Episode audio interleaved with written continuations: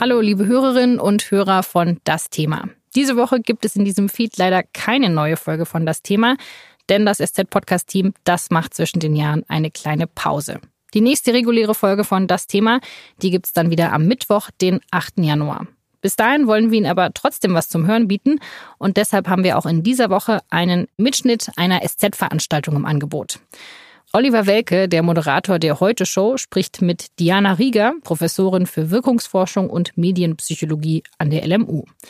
Es geht darum, was Satire in Deutschland eigentlich darf, wie sie auf Menschen wirkt und um die Heute Show. Und außerdem erklärt Olli Welke, wieso er weiterhin Björn Höcke Bernd nennen wird. Ich wünsche Ihnen viel Spaß beim Hören.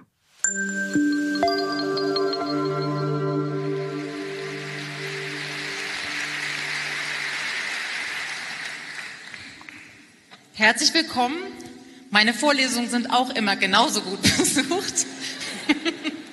ähm, wenn, wir, wenn wir jetzt einen Fragebogen hier hätten und Sie wären ein Fragebogen, dann würde man am Anfang mit sogenannten Icebreaker-Fragen anfangen. Um Geht es um Dosenwürstchen oder? Richtig. Die Frage, wie viel Dosenwürstchen? Nein. Ähm, eine Frage, die Studierende genannt haben als so Kennenlernfrage zu ihrer Person war, kann man zusammenfassen mit den Begriffen Sport oder Satire. Wie ist Ihre Leidenschaft oder wo liegt Ihre wahre Leidenschaft? Ja, also das mit dem Sport zieht sich natürlich schon äh, einen Hauch länger durch mein Leben. Ich habe mit äh, Fußball im Fernsehen, damals noch bei Sat 1, tatsächlich 1996 angefangen so gesehen ist das natürlich schon was, was ich länger mache. Und wenn man, so wie ich, mal fünf Wochen am Stück mit Olli Kahn auf derselben Terrasse gestanden hat, dann weiß man natürlich, was man getan hat. Und äh, das ist auch immer noch ein wichtiger Teil meines Lebens. Aber die Heute-Show ist natürlich mein Baby, weil wir die Sendung uns zusammen ausgedacht haben vor zehn Jahren und äh, am Cast zusammengearbeitet haben und weil ich da einfach äh, jede Woche von Montag bis Freitag dran bin. Deswegen ist die Heute-Show mittlerweile schon äh, also mit der bin ich emotionaler verbunden als mit dem Sport. Außerdem hat das ZDF die Champions League äh, nicht mehr, die läuft jetzt nur noch im Pay-TV. Also als Sportmoderator bin ich ja quasi für den Moment arbeitslos. Schon gut. Ich komme klar.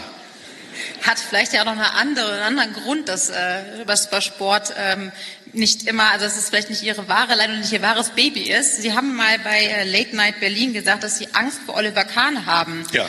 Ist ja, wer nicht? Also es ist ein ganz normaler, gesunder Fluchtinstinkt, dass man Angst hat vor Oliver Kahn. Also alles andere wäre Quatsch. Nein, früher war das wirklich so. Ich habe als äh, sogenannter Field Reporter nach dem Spiel äh, Olli Kahn öfter mal interviewen dürfen und äh, kann nur unterschreiben, was Mehmet Scholl mal im Fragebogen der FAZ geschrieben hat auf die Frage, wovor haben Sie Angst, hat Scholl geschrieben, vor Krieg und Oliver Kahn. Und da ist was dran. Aber heute ist er wirklich ein völlig anderer Mensch. Also er ist weit entspannter. Ähm, er ist, hat eine gewisse Selbstironie. Er lacht auch schon mal, wenn jemand vor ihm hinfällt oder sowas. Also es ist ein äh, ganz anderer Typ. Also vor allem, was ich an Olli Kahn bewundere, ist, und ich weiß, wovon ich rede, wenn jemand jenseits der 40 schafft, äh, positiv an sich zu arbeiten. Das ist eigentlich, eigentlich kann ich nur von mir sagen, man entwickelt sich ab dem 45. Lebensjahr nur noch zurück. Und bei Olli Kahn ist es tatsächlich anders. Also das ist äh, tatsächlich äh, mittlerweile ein sehr, sehr angenehmer Co-Moderator und ich freue mich, dass wir dann nächstes Jahr bei der Europameisterschaft unser Abschiedsspiel geben. Diese EM wird unser letzter Gig, weil danach ist er ja nur noch im Bayern-Vorstand. Er hat sein Leben weggeworfen, ich kann es nicht ändern.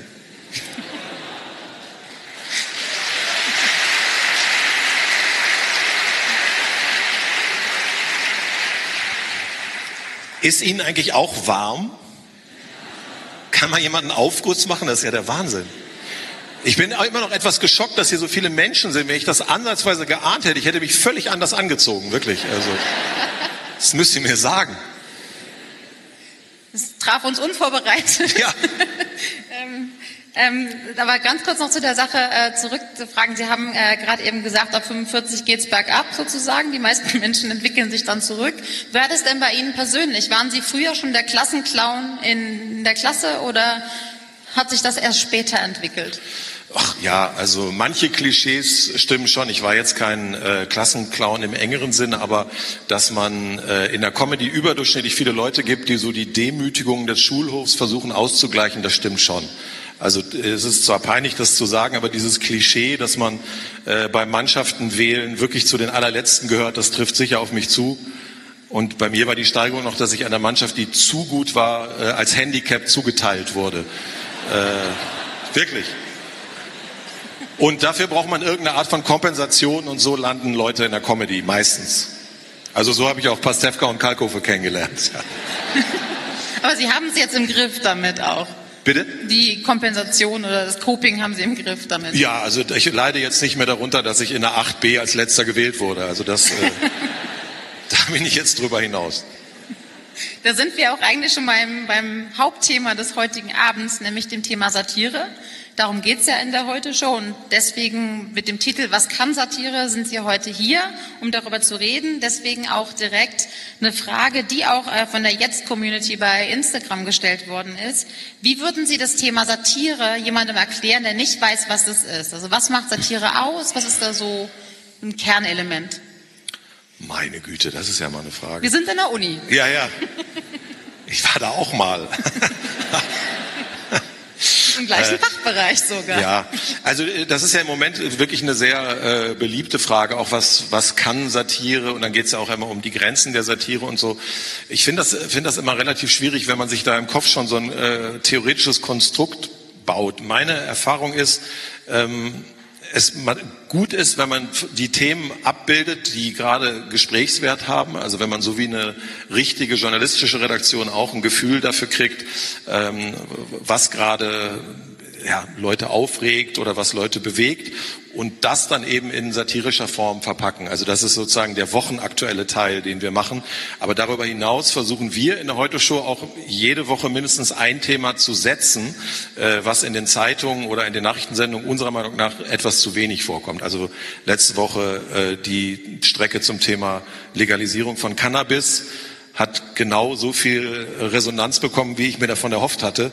Äh, und das sind genau diese Sachen, die eben nicht überall stattfinden. Damit haben wir eigentlich ganz gute Erfahrungen gemacht, dass man so eine Mischung hinkriegt aus äh, Abdecken, was nachrichtlich passiert, aber eben auch äh, sagen, wir müssten eigentlich mal über Thema X oder Y reden. Das heißt, das klären Sie dann in der Redaktion, welche Themen Sie genau. noch setzen wollen? Ja, ja, bei uns arbeiten ja auch äh, echte Journalisten, die gar nichts mit lustig zu tun haben.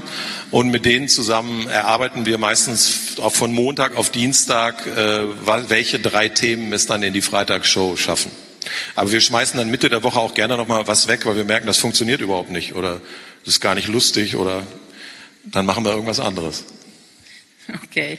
Ähm, vielleicht, äh, es gibt ja auch berühmte äh, Satire-Shows, die in anderen Ländern erfolgreich sind. Was würden Sie sagen, was ist denn so das Besondere am Schwerpunkt Deutschland? Also eine Frage aus der Jetzt-Community war zum Beispiel, ähm, warum sind die Deutschen so schwer oder so schlecht in Selbstironie? Erstmal, beobachten Sie das auch so nee. oder wo ist der deutsche Kontext da? Also ich finde das mit den Deutschen und dem Humor, also was stimmt, dass wir äh, eine ganze Weile hinterher äh, hinken mussten äh, im Bereich botschaftslose Comedy. Wir hatten ja Kabarett eigentlich relativ früh, politisches Kabarett.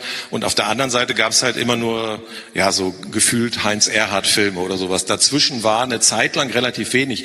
Aber die letzten 30 Jahre ist so viel passiert, auch am Humorstandort Deutschland, dass ich das immer so ein bisschen ermüdend finde, wenn man sagt, das fällt uns Deutschen so schwer oder wir können das nicht. Was stimmt, dass es andere Länder gibt, wie zum Beispiel die USA, ähm, wo die einfach weil sie von allem mehr haben, auch verdammt viele richtig gute Comedy-Autoren haben und deswegen auch verdammt gute Sendungen machen.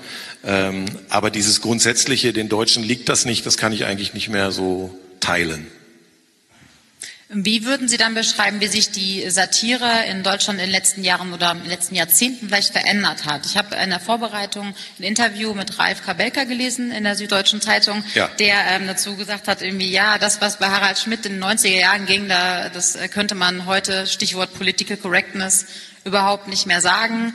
Wie hat sich da vielleicht das Thema Satire, die Witze, die gemacht werden, die Themen in den letzten Jahren und Jahrzehnten verändert? Ja, eben insofern, dass es immer mehr so äh, Mischformen gibt. Also auch Harald Schmidt, der ja eine klassische Late-Night-Show gemacht hat, war ja äh, in Teilen sehr politisch. Also zumindest in dem Stand-up, teilweise auch in seinen Talks, äh, war das ja dann viel politischer als das, was zum Beispiel amerikanische Late-Night-Talker gemacht haben. Und ich glaube, das ist vielleicht die, das, was neu ist, dass man halt mehr so äh, äh Mischformate hat, die so wie wir äh, zwischendurch schon bewusst politischen, aber auch vor Albernheit auf hohem Niveau nicht zurückschrecken. Also das ist, glaube ich, eine relativ neue Geschichte und äh, ja, also ich kann das nicht historisch zurückverfolgen, wer da in welcher Reihenfolge was gemacht hat, aber ähm, wenn man sich das anguckt, dass zum Beispiel in Deutschland äh, Formate wie die Wochenshow oder äh, Samstagnacht erstmal wirklich fast nur reine Comedy gemacht haben, ist es schon tendenziell politischer geworden. Dazu gibt es auch ein bisschen Forschung, ähm, die vor allen Dingen sagt, dass die Funktionen von Satire davon abhängig sind, welches Mediensystem in dem jeweiligen Land liegt oder welches politische System da auch zugrunde liegt. Und klar, die meiste Forschung findet in den USA dazu statt, deswegen liegen da auch am meisten Ergebnisse zuvor. Und ähm, zum Beispiel ist es ja in den USA so, dass viele Satiriker sich äh, politisch sehr stark positionieren oder zum Beispiel auch wie Colbert auf Trump oder so ein, einstellen. Wo würden Sie zum Beispiel Unterschiede und Gemeinsamkeiten sehen vom, sag jetzt mal, Satire-Mediensystem in den USA im Vergleich zum deutschen System? Äh, ja, also dazu muss man ja wissen, dass äh, äh, die Daily Show mit Jon Stewart äh, in den Jahren äh, unter Präsident Bush sowas wie die inoffizielle Opposition waren. Also Jon Stewart war äh, rund um den Irakkrieg sowas wie die, wie die Stimme der liberal denkenden Amerikaner, äh, hat große Kundgebungen gegeben vor 20.000 Leuten und wurde dann neben dem tollen Moderator, der er ist, äh, auch zu einem Akteur auf der politischen Bühne. Das ist in Deutschland aus verschiedenen Gründen äh, schwierig. Wir haben ja gerade den Versuch von Jan Böhmermann erlebt, SPD-Vorsitzender zu werden. Und ich glaube, der hatte wirklich Schiss, dass das wird. Weil auch der hätte sein Leben weggeworfen und äh, noch viel schlimmer als der Kollege Kahn. Also das ist ja schon so, für uns ist das zum Beispiel ein Problem, wenn dann mal jemand rauskriegt, dass einer unserer Schauspieler privat in einer bestimmten Partei aktiv war oder ist, äh, auf kommunaler Ebene, dann wird alles, was die Person sagt, in der Sendung wie der Heute-Show durch diese Brille gesehen. Dann heißt es immer, ja, ja, war klar, dass der SPD-Fuzzi das so sieht, obwohl der Mensch eine Kunstfigur ist und wir dem die Texte schreiben. Äh, und das ist, glaube ich, das Gefährliche, wenn man sich parteipolitisch so festlegen würde, äh, wie das ja äh, John Stewart zum Beispiel gemacht hat, dann äh, wäre klar, dass ab dem Moment alles, was man sagt oder macht, äh, danach beurteilt wird. Und das finde ich relativ gefährlich. Außerdem gibt es im Moment ehrlich gesagt keine Partei, äh, deren Programm ich so unterschreiben könnte, dass ich mich öffentlich für die exponieren würde.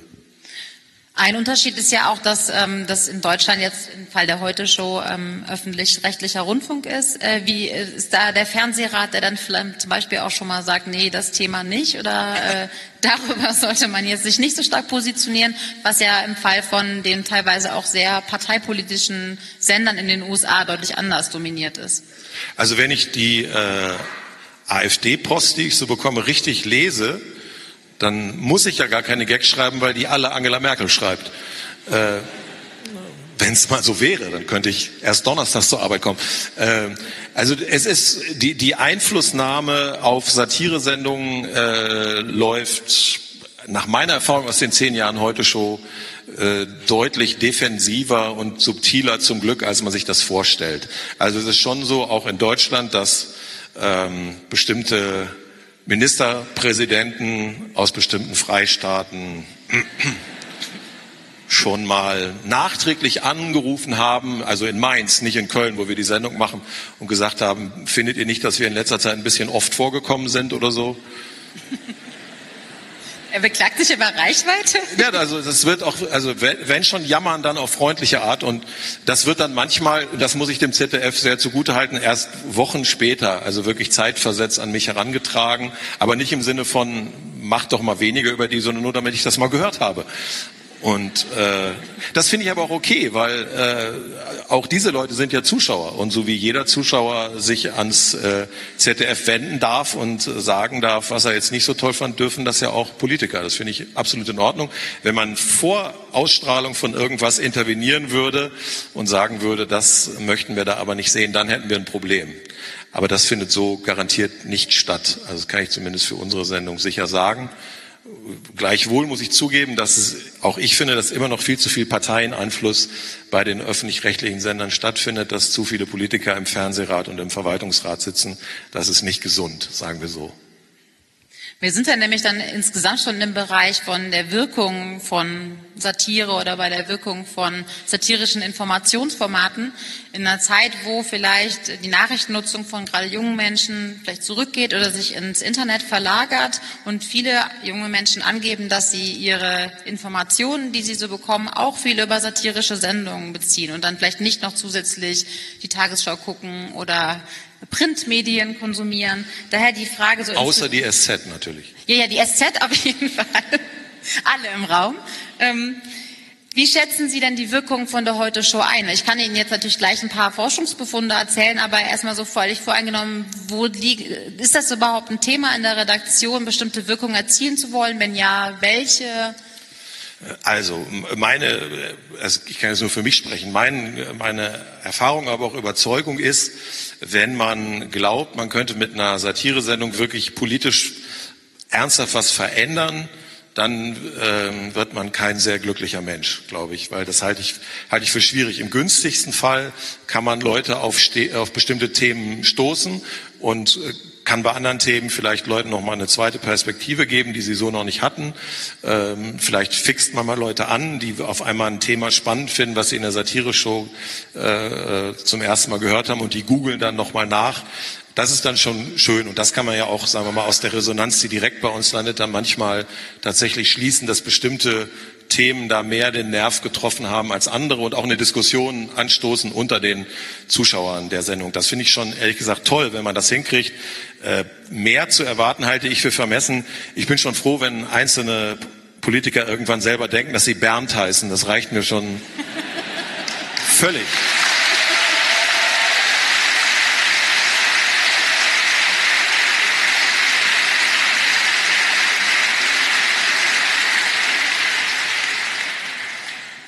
Das ist also ein, ein messbares Ziel, was Sie da erreicht Also das haben wir in jedem Fall erreicht. Also das ist mehr als wir, äh, viele wir, wollten, wir wollten schon mal, wir wollten schon mal damit aufhören, ehrlich gesagt, weil ähm, ich dachte, ja, komm, das ist auch ein bisschen infantil der Gag. Wie lange wollen wir das noch durchziehen? Aber der dann, NDR hat es ja wieder gemacht letzte Woche. Ja, da, wenn, wenn es dann anderen Journalisten passiert, ist es natürlich großartig. Aber mir hat dann eine Journalistin, die äh, ihn begleitet hat, mal für ein Porträt gesagt, dass es ihn wirklich ärgert. Und da habe ich gedacht, okay, das ist natürlich.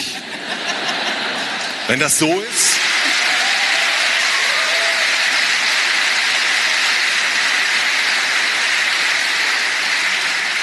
Vor allem, vor allem diese Nummer ist ja so derartig bescheuert angefangen. Es lag wirklich nur daran, dass wir irgendwann einen Ausschnitt gefunden haben, wo sich Höcke beschwert hat, dass äh, irgendeine so Thüringer Zeitung zum ersten Mal halt äh, Bernd geschrieben hat. Und dann hat er auf so einem Marktplatz wirklich geschrien, ich heiße Björn, Björn Höcke. Und da haben wir gedacht, ah, verstehe. Wunder. Punkt.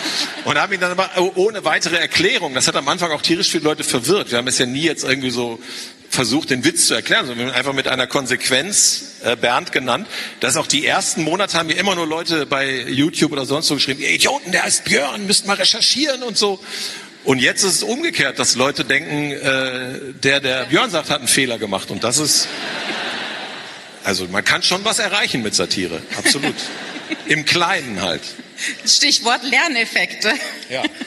Nein, also Sie, Sie haben das eben gerade schon ganz gut zusammengefasst. Natürlich irgendwie auf einer gewissen Ebene so, dass vielleicht vor allen Dingen Menschen sich politischer Satire zuwenden, die eh schon ein gesteigertes Interesse an Politik haben. Also das glaube ich nämlich auch, dieses, dieser Mythos vom äh, jungen Menschen, der sich ausschließlich aus Satireformaten äh, informiert, das wurde ja auch immer so ein bisschen als Schreckgespenst der Medienforschung ja. äh, dargestellt. Das halte ich wirklich für kompletten Quatsch, weil, also ob Sie jetzt John Oliver gucken oder Böhmermann oder was auch immer, man versteht drei Viertel der Gags überhaupt nicht, wenn man gar keine Richtig. anderen Medien konsumiert. Also so wie die Zeit lesen, da muss man halt auch ja. täglich informiert sein. Absolut.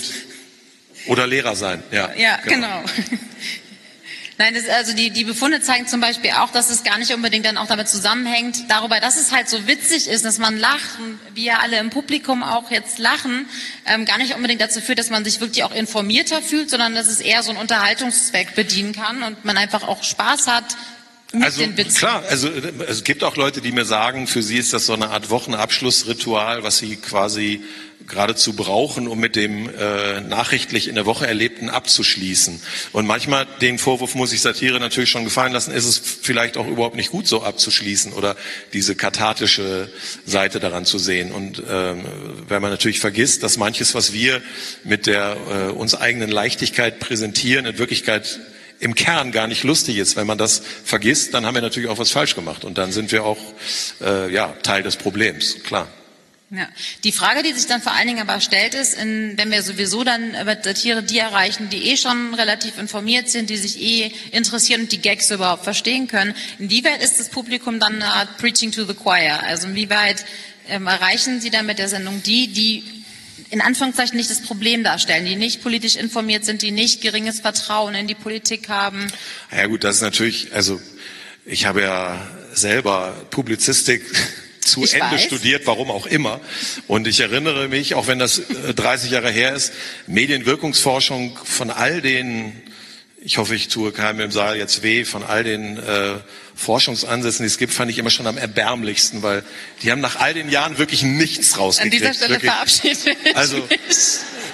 Also was? Es ist,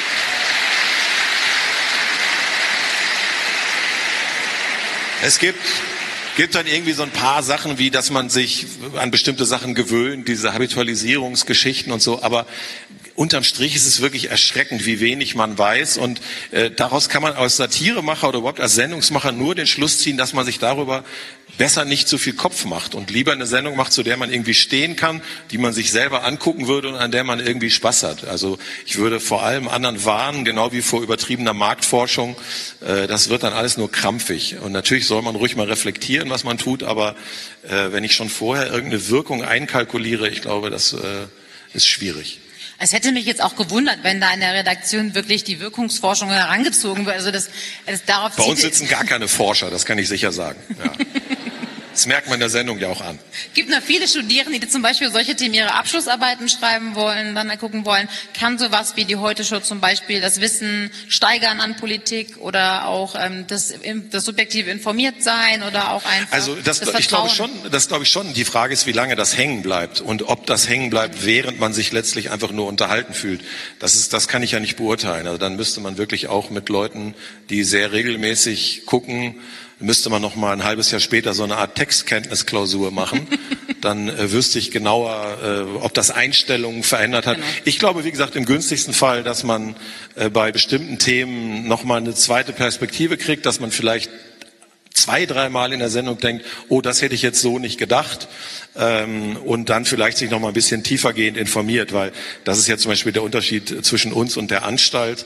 Äh, die Kollegen machen ja 45 Minuten monothematisch und gehen dadurch automatisch, auch was die Faktenlage angeht, viel mehr in die Tiefe. Äh, wir machen drei äh, Themen in 30 Minuten, auch absichtlich. Und äh, dann kann es natürlich nicht äh, ganz so in die Tiefe gehen, das ist vollkommen klar. Deswegen hofft man immer, dass Leute, wenn sie ein Thema wirklich interessiert, dann auch äh, dranbleiben sozusagen. Ist ja auch, also andersrum gefragt wäre ähm, eine logische Schlussfolgerung daraus, andersrum, haben Sie mal ein Thema nicht gebracht oder ein Gag nicht ausgeführt aus Angst ist zu stark, aber aus einer Furcht vor einer bestimmten Wirkung, also einer Na, Verprellung oder einer also Beleidigung? Mich, nee, überhaupt nicht, gar nicht. Also wir haben, wir haben äh, manchmal Sachen weggelassen, weil sie also man fängt Anfang der Woche an zu recherchieren. Das machen wir ja tatsächlich auch, bevor wir lustig sind, versuchen wir das Thema zu begreifen. Äh, und manchmal lernt man, äh, sagen wir mal, dienstags, nachmittags, wenn man Pech hat, erst mittwochs, dass das völlig anders ist, als man gedacht hat. Und dass alle Gags, die man sich so schön vorgenommen hatte, gar nicht funktionieren, äh, weil die Realität eben nicht zum Witz passt. Und äh, dann muss man einfach das komplett wegschmeißen. Also wir schmeißen tatsächlich jetzt grob geschätzt pro Woche ein Drittel weg. Das wird gar nicht erst produziert, äh, weil wir einfach merken, ähm, man würde irgendwie ein falsches Bild äh, von dem Thema machen, man würde dem nicht gerecht und man macht sich auch äh, angreifbar, weil heute alles so überprüfbar ist und Leute so schnell so viel wissen, man kann es sich auch in der Satire nicht mehr leisten, irgendwie halbgar zu sein oder Fehler zu machen. Es geht halt ruckzuck. Aber wir schrecken erstmal vor keinem Thema zurück und äh, das ist tatsächlich eine Frage, die jetzt immer öfter kommt und die ja gerade total hot ist, dass alle diese Woche sogar auf dem Spiegeltitel fragen oder behaupten, äh, man dürfe bestimmte Sachen nicht mehr sagen. Und das halte ich einfach für unfassbaren Schwachsinn, wo wir gerade alle gemeinsam äh, der Diktion der Rechten auf den Leim gehen. Weil das Einzige, was sich geändert ist, geändert hat, ist, es gibt halt einen äh, Shitstorm, wenn man sich exponiert mit einer Meinung und über den Shitstorm wird neuerdings auch noch berichtet. Das ist das, was anders ist. Aber dass man, wenn man was meint, was ein bisschen polarisierend ist, danach Leute äh, dass danach Kommentare von Leuten kommen, die das furchtbar finden, das war immer schon so. Es hat einfach nur jetzt diese neue Komponente, dass man sich im Netz schneller auskotzen kann. Aber man kann natürlich alles sagen. Und ich finde es ganz schlimm, dass das gerade ernsthaft diskutiert wird, ob es anders wäre. Sie haben ja auch eben noch schon gesagt, dass das auch instrumentalisiert wird von vielleicht einer rechten Bewegung. Man wird da wohl noch sagen können und Meinungsfreiheit. Ja, man kann alles sagen und danach können andere sagen, was sie dazu sagen. Ende. Richtig.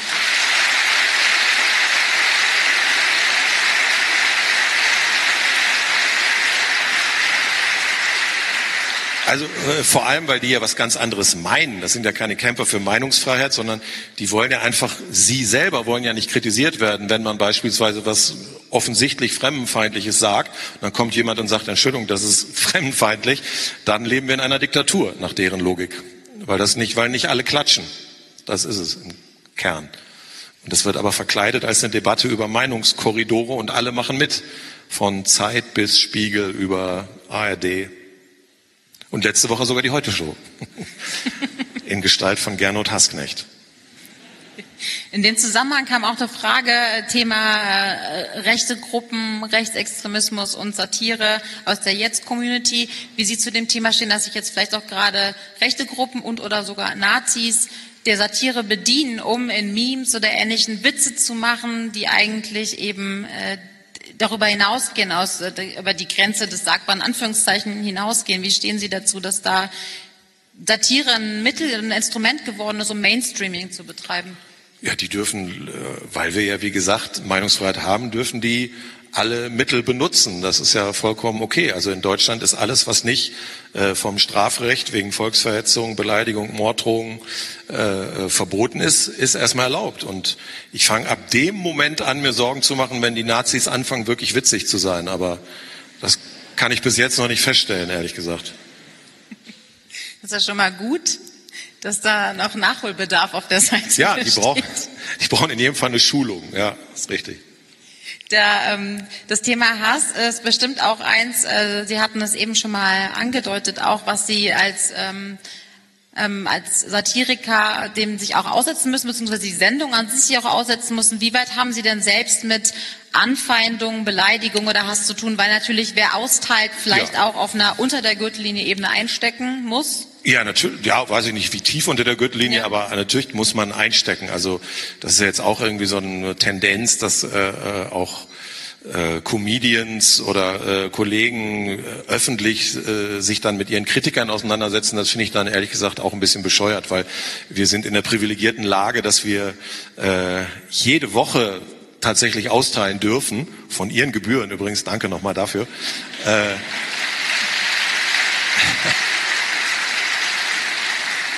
Das ist übrigens äh, auch immer das, was ich antworte, wenn einer von der AfD schreibt, und dafür zahle ich Gebühren, dann schreibe ich immer nur, ja, genau. Völlig richtig. Vielen ja? Dank dafür. Dafür nochmal vielen Dank. Ich weiß, es kommt von Herzen. Äh, dann muss man, ich will nur sagen, dann muss man natürlich äh, einstecken. Also jeder hat eine gewisse Dünnhäutigkeit und ich lese das auch ungern, wenn Leute die Sendung oder mich scheiße finden, aber das muss man dann wirklich einfach äh, aushalten. Das wäre ja noch schöner, wenn man da umgekehrt wehleidig würde. Und wie sieht es bei Ihnen jetzt als Privatperson aus? Ja, als Privatperson äh, habe ich ja folgenden Trick, dass ich weder bei Facebook noch bei Instagram noch bei Twitter, nicht mal bei WhatsApp mitmache. Mein fast 80-jähriger Vater hat mich gestern wieder gefragt, warum bist du nicht bei WhatsApp? Ich habe gesagt, das ist die falsche Frage. Warum bist du bei WhatsApp, habe ich ihn gefragt. schick mir gefälligst einen Fax, wie es für deine Altersgruppe angemessen ist. äh, aber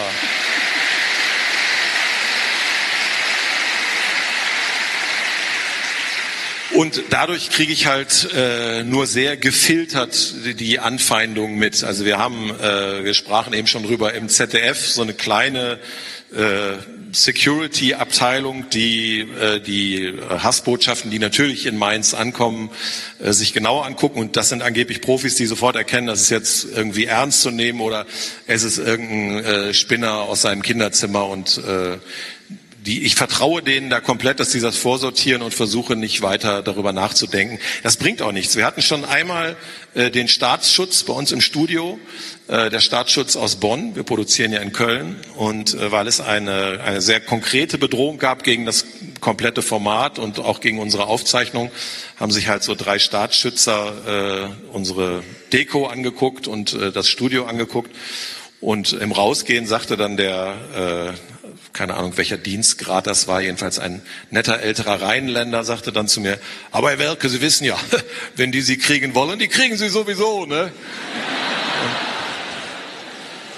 seitdem fühle ich mich viel besser. Also das hat, also darüber groß nachzudenken, hat äh, tatsächlich jetzt überhaupt gar keinen Wert. Also ich merke das schon, dass es, also wenn ich jetzt zum Beispiel, sag mal, ich bin bei Rewe, nur ein Beispiel, ich könnte auch bei Edeka sein, dass so die meisten Leute mich freundlich angucken, aber so jeder 15. guckt auch schon so über die Paprika weg ganz schön böse zu mir rüber. Und ich lächle dann immer so zurück, weil es ja auch sein kann, dass er einfach denkt, ich bin irgendwie ein Bekannter oder sowas, den er scheiße findet. Das kenne ich auch immer. Wenn ich Prominente treffe, dann grüße ich die immer, weil ich denke, ich kenne die und dann sind es Schauspieler. Und manche gucken, glaube ich, einfach nur böse, weil ich es aus ihrem Fernseher rausgeschafft habe in den Supermarkt.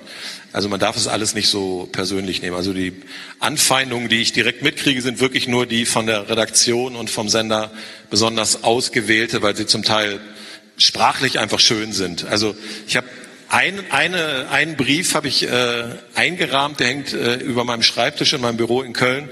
Äh, da schrieb jemand, Herr Welke, wann werden Sie das endlich begreifen? Meinungsäußerungen haben in einer Satiresendung nichts verloren. Und wenn man den sacken lässt, ist der richtig gut eigentlich. Aber normalerweise das wenigste davon merke ich mir. War wahrscheinlich auch nicht intendiert. Nein. Ähm, die, äh, bei uns jetzt im, in, den, in, der Kommunikationswissenschaft würde man jetzt darüber diskutieren, welche Rolle die sozialen Medien dabei spielen, dass es vielleicht vermehrt zu Hass kommt. Ähm, würden, äh, was, was denken Sie dazu? Bekommen Sie Hassmails oder Hassanrufe oder äh, wird das über soziale Medien so Second Screen mäßig während der Sendung verhandelt? Äh, wie bekommen Sie das zugetragen? Ob ich persönlich jetzt Hassanrufe kriege? Von meiner Frau manchmal, aber. Oder.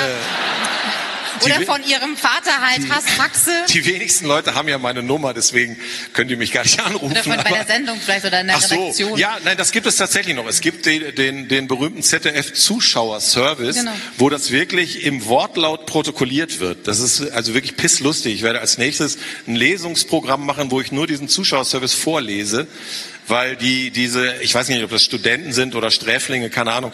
Äh, also jedenfalls tun die mir leid, weil die kriegen diese ganze, also das sind Leute, die in den Hörer schreien und dann versucht aber der diensthabende Student das so aufzuschreiben, dass das noch so gerade durchgeht. Und dann merkt man aber an der Formulierung, was eigentlich gesagt wurde. Über mich stand neulich irgendwie, Herr Sohn zu äußert den Verdacht, Oliver Welke sei homosexuell. Wo ich auch gedacht habe, ich ahne ungefähr, was er wirklich gesagt hat, aber das ist, also, aber jetzt ohne Witz, ich versuche mir mal vorzustellen, wer sitzt vorm Fernseher und sagt, so, jetzt rufe ich beim ZDF an. Jetzt, das haben sie jetzt davon. Renate, hol das Telefon. Also, wer ist das? Was sind das für Leute? Also. Aber gut. Das sind dann die Leute, die teilweise, ich habe auch schon Hasspostkarten bekommen. In so, in so Sütterlin geschrieben. Das ist schon, das ist schon cool. Da weiß ich, Man ah, merkt, dass Sie vom Fach sind. Da weiß Sie ich, ah, ein Weltkriegsteilnehmer. Sehr gut. Und äh, das ist ja auch wichtig, dass auch die alten Leute ihren Dampf ablassen dürfen, nicht nur irgendwie bei Instagram rumpesten, sondern ruhig auch mal über die Oldschool-Medien. Warum nicht? Genau das Gleiche würden wir dann jetzt auch sagen. Das ist nichts Neues. Äh, Im Stammtisch gab es es auch schon. Exakt. Es Exakt. gibt Menschen, die mit Renate zusammen Genau. in der ZDF Ja, es ist, es ist ein bisschen äh, anonymer natürlich. Ne? Also solange zumindest Firmen wie Facebook und YouTube äh, nur unter Androhung von staatlicher Gewalt die IP-Adressen von Leuten rausgeben, die einen mit dem Tode bedrohen, ist es immer noch erschreckend anonym. Das macht es für Feiglinge ein bisschen leichter. Aber diese Art von Rumpesten gab es immer schon. Nur es landet halt im Briefkasten. Das ist eigentlich nicht wirklich neu. Was ja dann aber eine verbundene Frage damit ist, vielleicht nach der Ursache des, des äh, Hasses oder warum, wie, wie Sie eben schon gesagt haben, warum machen Menschen das oder was für Menschen sind das überhaupt? Wenn jetzt zum Beispiel eine aktuelle Umfrage sagt, AfD-WählerInnen geben an, dass sie sich nicht mehr ernst genommen fühlen oder nicht verstanden fühlen. Inwieweit ist dann Satire Ich nehme die sehr ernst. Ja, wie weit verstärkt Satire vielleicht das Gefühl, dass sie sagen, okay, jetzt machen die Witzen auf meine Kosten und wieder werde ich nicht ernst genommen. Also wir wir haben ja, was die äh, AfD angeht, glaube ich, auch so eine Art äh, Lernkurve im Laufe der letzten äh, fünf Jahre, wie andere Medien, glaube ich, auch. Irgendwann hat man verstanden, dass die einen natürlich, wenn es passt, auch benutzen, dass sie halt ihre berühmten Stöckchen hinhalten, über die dann alle Medien brav springen. Dann wird dann irgendein Dödel vorgeschickt, der dann hinterher behaupten kann, er sei auf der Maus ausgerutscht oder sie. Äh, Und diese Dramaturgie ist ja eigentlich immer gleich. Also ob das jetzt dieser Fall von dem äh, äh, Nürnberger Christkind war, es ist immer dasselbe. Es kommt irgendeine ungeheuerliche Provokation, dann kommt die Empörungswelle, irgendwer von denen sagt, wir sind da falsch verstanden worden und schon haben sie wieder haben sie es eigentlich wieder geschafft. Und wenn man das einmal begriffen hat, muss man gerade im Umgang mit der AfD äh, schon auch umdenken. Und das haben wir, glaube ich, auch gemacht, wenn man sich es wird uns ja gerne von denen vorgeworfen, wir würden irgendeine Art Kampagne fahren. Wenn man sich aber mal die Mühe macht, sich die letzten zwei, drei Jahre anzugucken, stellt man fest, viele von den Provokationen sind bei uns komplett ignoriert worden. Wir haben, ich behaupte, wir haben mal sieben, acht, neun Sendungen gemacht, ohne die AfD mit einem Wort zu erwähnen. Da bin ich heute noch stolz drauf. Und äh, wir haben sie eigentlich nur noch da behandelt, wo es eine inhaltliche Möglichkeit gab, sich mit ihnen auseinanderzusetzen, weil sie halt im Bundestag irgendeine vollkommen bizarre Anfrage gestellt haben oder weil man sich mal ein Wahlprogramm aus einem bestimmten Bundesland angucken kann, dann auch gerne die Teile des Programms, die gar nicht mit Flüchtlingen zu tun haben, sondern mit Kulturpolitik oder mit Wirtschaftspolitik und so. Das tut ja viel mehr weh. Und äh, das, was man bei anderen Parteien ja auch macht, nämlich versucht, sie inhaltlich zu stellen, gilt für die AfD erst recht. Weil sonst äh, tut man ihnen in der Tat einen Gefallen. Bei Bernd und mir ist es was anderes, weil das ist eine persönliche Beziehung. Nein, also ich betrachte ihn wirklich mittlerweile als meinen Olivia wichtigsten. Welke hat er doch gesagt. Ja, Olivia Welke war ein total geiler Konter, das muss ich schon zugeben. Touché. Äh, nein, also das ist einfach, muss ich schon sagen, ist schon sowas wie unser wichtigster Medienpartner, natürlich, klar. Als Vorlage für, für gute Witze. Ja, genau, als Vorlage, ja.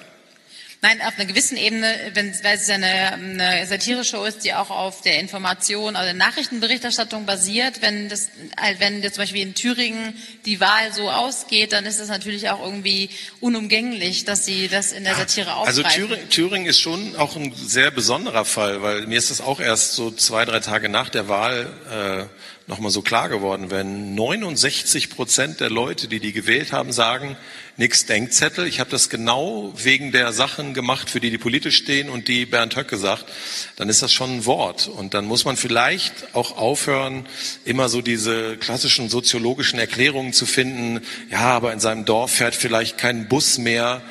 Ähm, oder vielleicht hat die letzte Landarztpraxis zugemacht. Ja, ist immer noch kein Grund, Bernd Höcke zu wählen. Also äh, diese Tendenz, dass man immer so ein bisschen paternalistisch versucht, gerade den ostdeutschen Wähler zu erklären, das steht mir auch mittlerweile bis hier. Und wir müssen einfach klar sagen, es gibt bestimmt Leute, die äh, die AfD trotz Höcke wählen, aber es gibt auch erschreckend viele, die die AfD wegen Höcke wählen.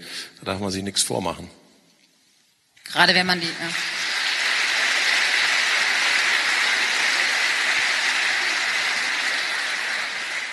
Gerade wenn man sich sieht, dass es immer bekannter wird, dass die Partei öffentlich und ohne dafür irgendwie zur Rechenschaft gezogen wird, einen Rechtsruck vollzieht und dass er Es ist- es ist appla- eher also- applaudiert wird, als dass das abgestoßen Nein, wird. es ist ja, es liegt ja alles offen auf dem Tisch und das finde ich ja auf eine Art dann auch schon wieder gut. Also es kann ja keiner jetzt mehr sagen, er werde auf irgendeine bürgerliche Fassade reingefallen. Dann soll derjenige mir mal aus dem Stand drei gemäßigte bürgerliche AfD-Politiker nennen, die auch mal irgendwo sich exponieren.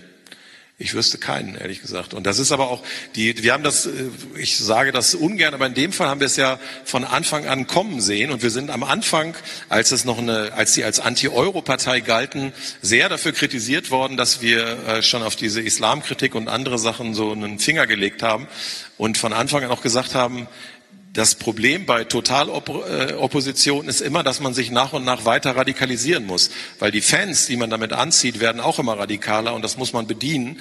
Und deswegen war es relativ klar, welchen Weg diese Partei geht. Das wollte man aber am Anfang irgendwie nicht wahrhaben. Und ich erinnere daran, dass auch am Anfang von Pegida auch bürgerliche Presse geschrieben hat, ja, aber Vorsicht mit diesem Vorwurf, die sind rechts oder so, das würde heute, glaube ich, keiner mehr bestreiten, dass Lutz Bachmann und die Dödel, die sich da treffen, ultrarechts sind. Aber am Anfang äh, war das ein großer Vorwurf, wenn man das gesagt hat. Vielen Dank zu der Einschätzung. Ähm, Thema rechts. Ich muss jetzt einen kurzen äh, Themenwechsel machen, weil es noch eine Frage gibt, bevor ich gerne zum Publikum öffnen würde und äh, Fragen aus dem Publikum zulassen würde.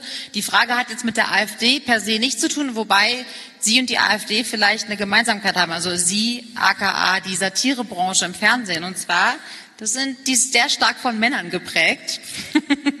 und äh, die Frage daher, äh, warum äh, sind, wenig, sind wenig Frauen in der Comedy-Branche? Ist das, ist das, sind die Witze anders, so dass sie vielleicht nicht so in die Fresse mäßig ähm, rüberkommen oder? Interessant, das Gemurmel, das sich jetzt ja. breit macht. Jetzt kommt die Genderfrage. Jetzt kommt endlich die Genderfrage. Ja. Äh, also sehr gute Frage, gerade an Olivia Welke. Ähm, es ist, also was ich nur sagen kann. Harpe Kerkeling war da auch mal ganz erfolgreich. Absolut, absolut. Also das, es gibt immer noch das äh, große Problem, äh, vor der Kamera zu wenig Frauen in lustigen Sendungen, egal ob jetzt äh, Satire oder Comedy. Es ist schon relativ leicht gute Schauspielerinnen mit Funny Bones zu finden. Das ist nicht schwerer als männliche äh, zu finden. Aber in der klassischen äh, Stand-up-Comedy-Szene, das kann man ja auch sehen, wenn man mal in so einen Stand-up-Club geht, sind Männer immer noch massiv in der Überzahl. Und da und bei den Poetry Slammern suchen wir ja nach äh, Talent. Wir schaffen es ja eigentlich jedes Jahr so zwei bis manchmal drei neue Leute äh, gerne Jüngere als Kontrast zu mir äh, reinzuholen. Und äh, gerade in dieser Clubszene sind Frauen leider sehr, sehr unterrepräsentiert. Und äh, ich wünschte, ich könnte jetzt eine schlüssige Erklärung anbieten, warum das so ist, aber das ist einfach so. Und äh, da suchen wir halt. Hinter der Kamera sieht's bei uns äh, ganz anders aus. Wir haben meistens sechs Autoren pro Woche und regelmäßig sind drei davon Frauen. Das hat sich jetzt zufällig so ergeben. Wir haben da keine, gibt keine Comedy-Quote beim ZDF, aber äh, das hat uns wirklich sehr gut getan, weil ich zugeben muss, äh, dass es schon auch manchmal eine andere Humorfarbe ist, die dadurch reinkommt. Die Kollegen benehmen sich auch besser, muss man ganz schlecht sagen. Die äh, Kolleginnen. Ja, also in Anwesenheit der Kolleginnen benehmen sich auch die Kollegen besser. Also es, es nimmt dem Raum etwas das Animalische, was einfach automatisch mitschwingt, wenn zu viele Männer in ein Zimmer gesperrt werden. Äh, das die ist Witze werden auch. Die Witze werden ja anders jedenfalls, ja, das stimmt. Nicht besser, aber anders, ja. Nein, also das, das kann ich wirklich nur empfehlen, so wie es auch gut ist, äh, Leute unterschiedlicher Altersgruppen in so einem Raum, äh, wo Autoren brainstormen, zu haben weil äh, es, also das haben wir am Anfang, waren die Leute, die wir hatten, alle ungefähr gleich alt, gleich sozialisiert, bezogen sich immer auf die gleichen Filme und Serien, die sie kannten. Das ist schwierig. Also deswegen ist für mich halt so toll, Leute wie Fabian Köster oder Hazel Brugger dabei zu haben, äh, weil die sind halt, also ich bin einfach mehr als doppelt so alt. Und natürlich lachen die über völlig andere Sachen und erklären mir auch dieses ganze Internet und was man da so wissen muss. Das ist für mich äh, ganz wichtig. Vielen Dank. Ähm, dann versuche ich mal, äh, das Publikum zu animieren, Fragen zu stellen. Es sollten, vielleicht können Ulrike und Julia einmal aufzeigen, dass sie Mikrofone rechts und links haben. Und ich versuche. Was ist denn mit den Leuten in den anderen Sälen? Die müssen jetzt twittern. Kann man da nicht mal kurz an. hinlaufen? Ich könnte doch zwei Shows spielen heute eigentlich ist das Kamerateam mobil und könnte hinterherlaufen. Wer hat denn eine Frage? Ah, mobiles Kamerateam ist da. Hier vorne sehe ich eine Frage. Da auch, ah, es sind schon mehrere Fragen, okay. Hier vorne habe ich jetzt zuerst gesehen. Gerne auch, studieren Sie sich gerne melden. Wir sind ja an einer Universität. Okay. Ähm, meine Frage beschäftigt sich damit, wie gehen Sie mit einem relativ ernsthaften Thema um, als zum Beispiel ähm, Kriegsopfer, äh, Terroropfer, Opfer von ähm, Klimakatastrophen. Also die Grenze zwischen ein Thema satirisch verpacken, ohne sich darüber lustig zu machen. Ja, das ist äh, bei manchen Themen äh, ganz schön schwierig. Also das letzte Mal, dass wir äh, darüber ja, fast zweimal hintereinander ausgefallen wären, war der Anschlag in Paris. Ähm, der passierte ja an einem Freitagabend und zwar ja relativ unmittelbar vor unserer Ausstrahlung und äh, zum Glück hat man in Mainz reagiert und die Sendung, die wir um 18 Uhr aufgezeichnet haben, dann weggeschmissen, weil das wäre äh, furchtbar gewesen, wenn die gelaufen wäre.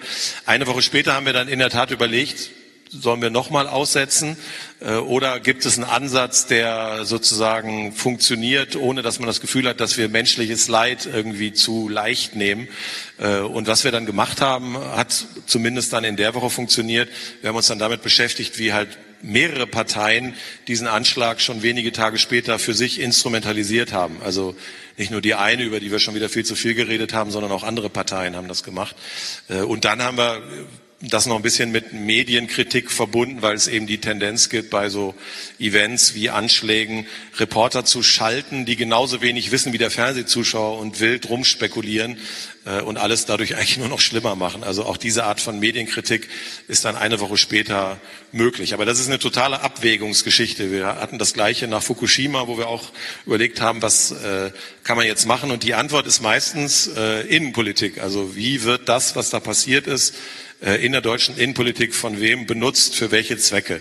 Also darüber darf man dann äh, Satire machen, vielleicht muss man sogar. Also das muss man aber tatsächlich jedes Mal neu austarieren. Das, ist, das steht leider nirgendwo. Es gibt auch kein goldenes Buch der Satire-Tabus, in dem man nochmal nachblättern könnte. Das müssen wir jede Woche neu rausfinden. Guten Abend. Ähm, ich stelle fest, wir haben in den vergangenen Minuten ja viel über Satire gehört, auch über Comedy. Jetzt ist meine Frage, inwieweit ist die Heute-Show schon auch Comedy? Also mir kommt das vor, es ist keine reine Satire-Sendung. Kommt mir auch so vor. Und meine Frage wäre jetzt eben, äh, wie da die Anteile sind. Also, ja. weil, also gibt es da auch so eine Handschrift, dass man sagt, wir wollen zu so und so viel Prozent Satire sein, zu so und so viel Comedy? Also das ist so ein bisschen das, was ähm, mich ja. interessieren würde. Nee, das ist äh, vollkommen richtig. Wir sind äh, eine Mischform aus Satire und Comedy. Das waren wir von Anfang an. Und äh, wenn Leute äh, zu mir sagen, was ich auch völlig berechtigt finde, warum äh, seid ihr nicht mehr wie die Anstalt, dann sage ich immer, ja, die Anstalt gibt's ja schon. Und äh, unser Konzept war von Anfang an, dass wir eben äh, versuchen, ohne sagen wir mal, äh, im Stil von Frontalunterricht zu predigen, äh, bei den Themen, die das erlauben, auch eine gewisse Leichtigkeit drin zu haben, im Sinne von, manche Pointen stehen einfach für sich selber. Also äh, die sind einfach nur so da, weil wir die gut fanden und weil wir Bock hatten, in, der, in dem Moment albern zu sein. Das kann auch mal eine Grafik sein, die neben mir auftaucht. Die hat dann auch mit einer klassischen Kabarettsendung sicher nichts zu tun.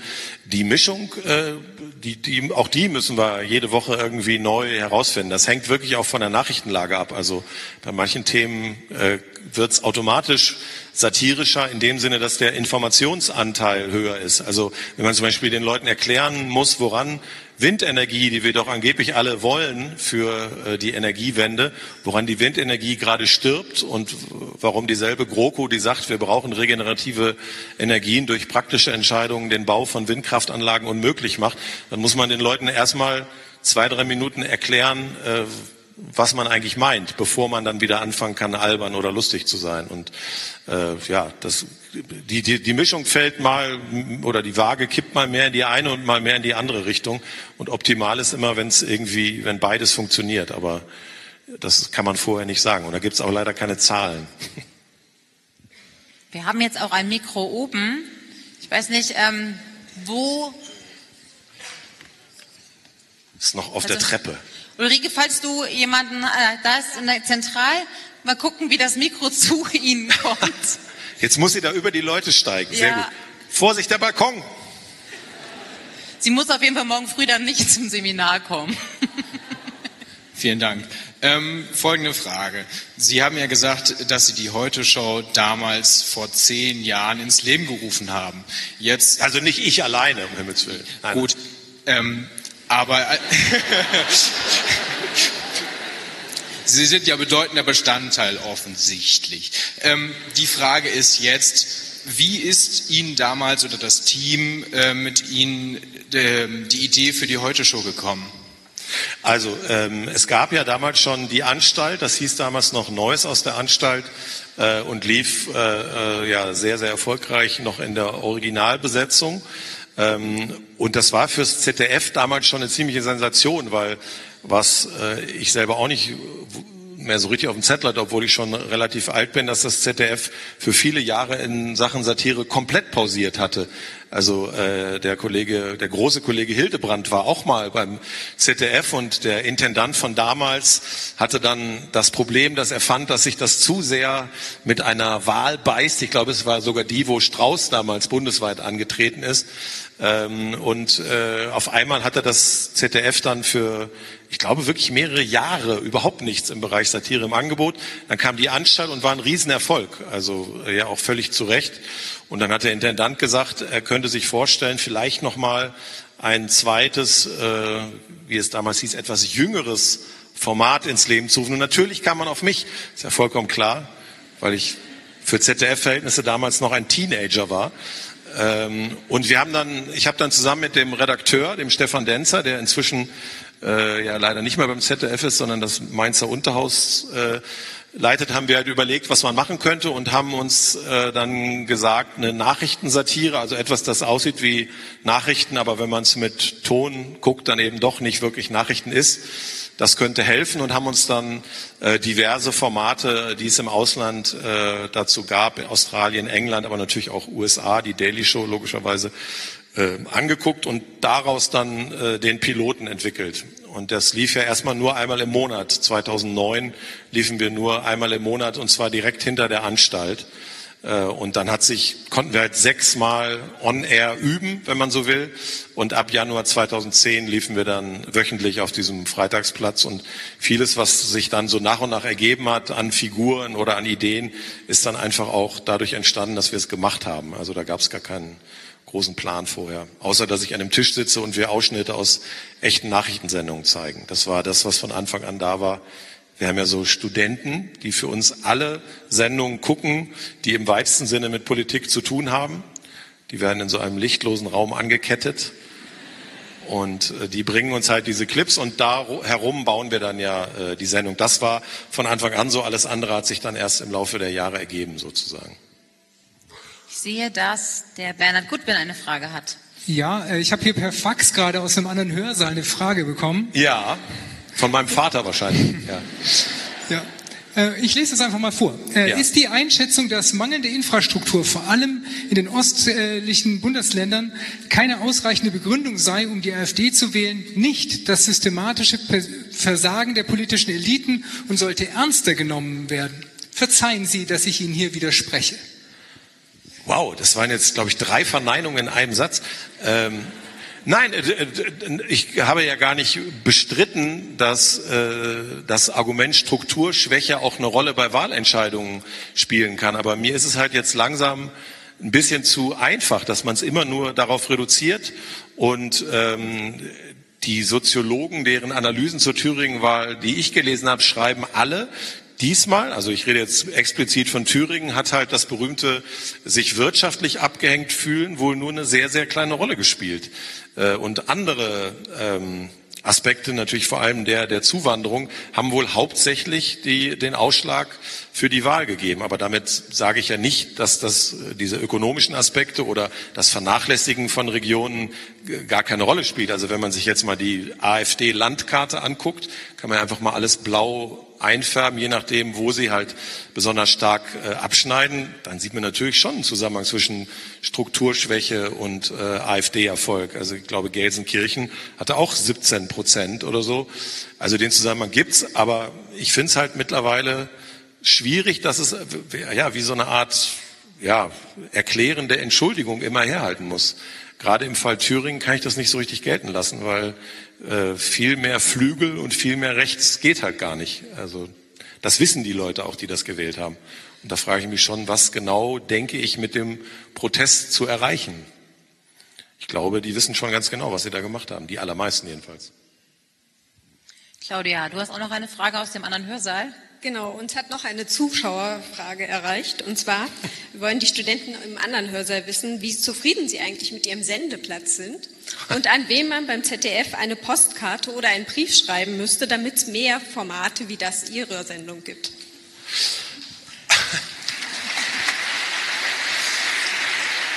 Der andere Hörsaal tobt jetzt gerade bestimmt. Das, das, das Geile ist ja, äh, das ZDF ist eine von den Institutionen, wo es wirklich reicht, wenn ich auf meine Postkarte schreibe ZDF Mainz. Also es kommt an. Man kann auch draufschreiben am Lerchenberg, noch so als Tipp.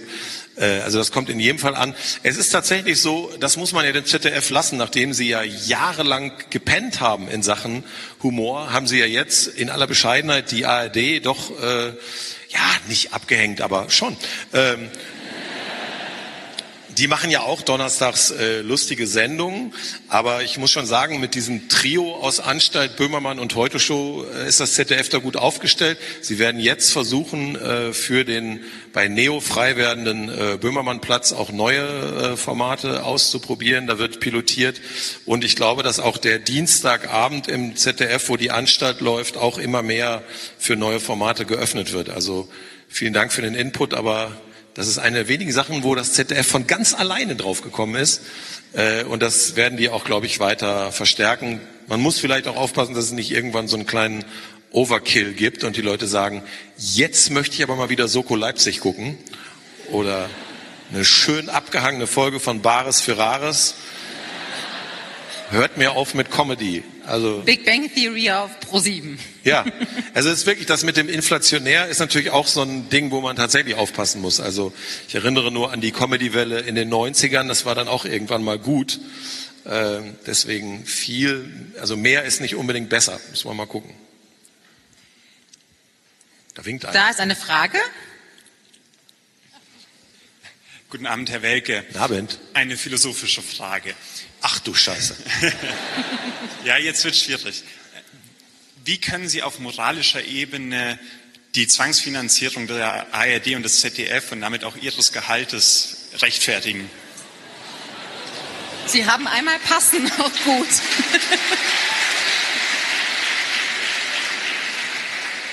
Also, jeder spielt, da gebe ich Ihnen in dem Punkt recht, jeder spielt lieber vor Freiwilligen. Das ist so. Ähm, aber ich lade Sie dann doch ein, sich mal Länder anzugucken, die entweder gar kein öffentlich-rechtliches System haben oder ein deutlich unterfinanziertes. Und dann wird man, werden Sie sehr schnell feststellen, dass äh, öffentlich-rechtliches Fernsehen kein Wert an sich ist, aber gerade für, äh, sagen wir mal, Journalismus, für Magazinsendungen, vielleicht auch für, für bessere Satireformate, ist es äh, super wichtig, dass es dieses System gibt, weil ich kann Ihnen als jemand, der auch lange bei den Privatsendern gearbeitet hat, sagen, die haben erstmal wenig Interesse, Formate zu machen, von denen sie sich nicht viel Quote versprechen. Und dadurch würden in einem rein privatwirtschaftlichen Fernsehsystem oder Radiosystem ganz viele Sachen, die Sie wahrscheinlich auch gerne konsumieren, einfach durchfallen. Das ist einfach so. Die würde es nicht geben. Und äh, ich fand es total interessant, dass es in der Schweiz, ähm, wo ja eine Partei, die man populistisch nennt, schon lange vor den anderen europäischen äh, äh, populistischen Parteien erfolgreich war, da gab es ja eben diese Volksbefragung, wo man halt wahnsinnig Angst hatte, auch beim Schweizer Fernsehen, wie das ausgehen würde. Und offensichtlich haben viele Leute, die ja auch zu Recht Kritik geübt haben an diesem System, weil sie bestimmte Entwicklungen darin doof finden, am Ende aber für den äh, Erhalt des öffentlich-rechtlichen und der Gebühren äh, gestimmt. Also das äh, hat mir dann schon wieder Hoffnung äh, gegeben, dass äh, wenn wir auch mal einen Volksentscheid zu diesem Thema hätten, dass ich es dann vielleicht noch bis in die Rente schaffe. Aber äh, ich glaube, ich glaube, also das ist meine Überzeugung, weil ich wirklich für beide Systeme lange gearbeitet habe. Also ich war, glaube ich, in absoluten Zahlen länger bei Sat1 und Pro7 als äh, jetzt beim ZDF. Und ich kann nur sagen, ich bin auch als Fernsehzuschauer, nicht nur als jemand, der äh, von ihren Gebühren lebt und wie Sie sehen können, gut lebt. Äh, bin ich wirklich der Überzeugung, dass man gerade im Bereich Journalismus, äh, investigativer Journalismus, Satire, Kultur am öffentlich-rechtlichen nicht vorbeikommt. Das glaube ich wirklich. Also wir können über die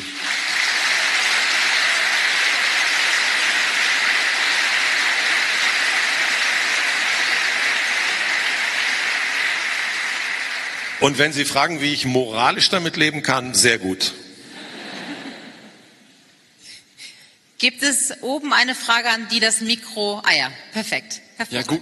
Guten Abend. Ähm, mich würde interessieren, ob Sie bei Satire überhaupt eine Grenze ziehen würden ähm, oder ob man überhaupt keine ziehen darf, bis im besonderen Hinblick auf das Gedicht von Ihrem Kollegen Böhmermann. Ja, ähm, die Frage ist äh, immer, warum man das macht. Also äh, Gedichte übers Ziegenficken sind ja kein Selbstzweck, äh, auch wenn das natürlich in der deutschen Kultur eine große Rolle gespielt hat, sage ich als Ostwestfale. Äh, aber das ist eben ja genau in dem Fall kein Selbstzweck gewesen, sondern es ging ja darum, äh, unter anderem darum, mal äh, über Meinungsfreiheit eine Diskussion zu eröffnen und über die Situation der Journalisten in der Türkei eine Diskussion zu eröffnen. Ähm, das ist ja eigentlich das beste Beispiel, wenn immer Leute fragen, was Satire bewirken kann. Da bin ich auch wirklich äh, neidisch. Äh, da ist ein ganzer Paragraph aus dem deutschen Strafrecht verschwunden. Das Beleidigen von ausländischen Staatsoberhäuptern ist jetzt nicht mehr verboten. Äh, also allein dafür war es allemal gut, äh, das ganze Gedicht. Und ansonsten ist es in der Theorie wirklich super schwierig. Ich habe es ja eben schon versucht zu sagen. Alles, was jetzt äh, mit menschlichem Leid direkt verbunden ist, verbietet sich von selber. Aber das merkt man auch, wenn man versucht, sowas zu schreiben. Dann fühlt sich das einfach so krank und so blöd an, dass man es von alleine wieder lässt. Also da muss man sich, glaube ich, auch gar keine großen Gedanken machen. Also bestimmt schießt man mal äh, über das Ziel hinaus und verletzt auch mal Gefühle an der Stelle, wo man es gar nicht wollte. Ich bin aber ehrlich gesagt manchmal auch entsetzt, womit man es noch äh, in Zeitungen und auf Medienseiten schafft. Also als wir letztes Jahr mal einmal den Osterhasen gekreuzigt haben, da das ging ja darum, dass irgendwie die, ich glaube, es waren auch AfD-Politiker behauptet haben, der Osterhase darf bei Lind nicht mehr Osterhase heißen, sondern Traditionshase mit Rücksicht auf den Islam. Und das war aber völliger Bullshit, weil der heißt einfach Traditionshase, äh, weil Lind den schon so lange im äh, Programm hatte. Ähm, und dann haben wir halt die Passionsgeschichte mit einem Hasen dargestellt und am Schluss einen Hasen ans Kreuz genagelt. Und ich hätte auch im Leben nicht gedacht, dass man es damit dann wochenlang in den Fernsehrat äh, schafft und sich irgendwie für die Verletzung von religiösen Gefühlen entschuldigen soll. Und mir tut das dann privat auch leid, wenn es sollte es wirklich Leute geben, deren religiöses Gefühl das verletzt. Aber in dem Fall ging es ja gerade darum zu zeigen, wie Populisten christliche Symbole benutzen äh, oder das Christentum vorschieben, um ihre eigene Agenda zu verbreiten. Weil, also ich war nicht oft in der Kirche, aber der Hase hat da eine super kleine Rolle gespielt. Und äh, das wollten wir einfach nur klar machen und das finde ich auch im Nachhinein noch okay. Aber man muss dann manchmal zur Kenntnis nehmen, dass manche Leute sich aus unterschiedlichen Gründen von Sachen verletzt fühlen und das muss man dann für den Moment annehmen und es beim nächsten Mal wieder genauso machen.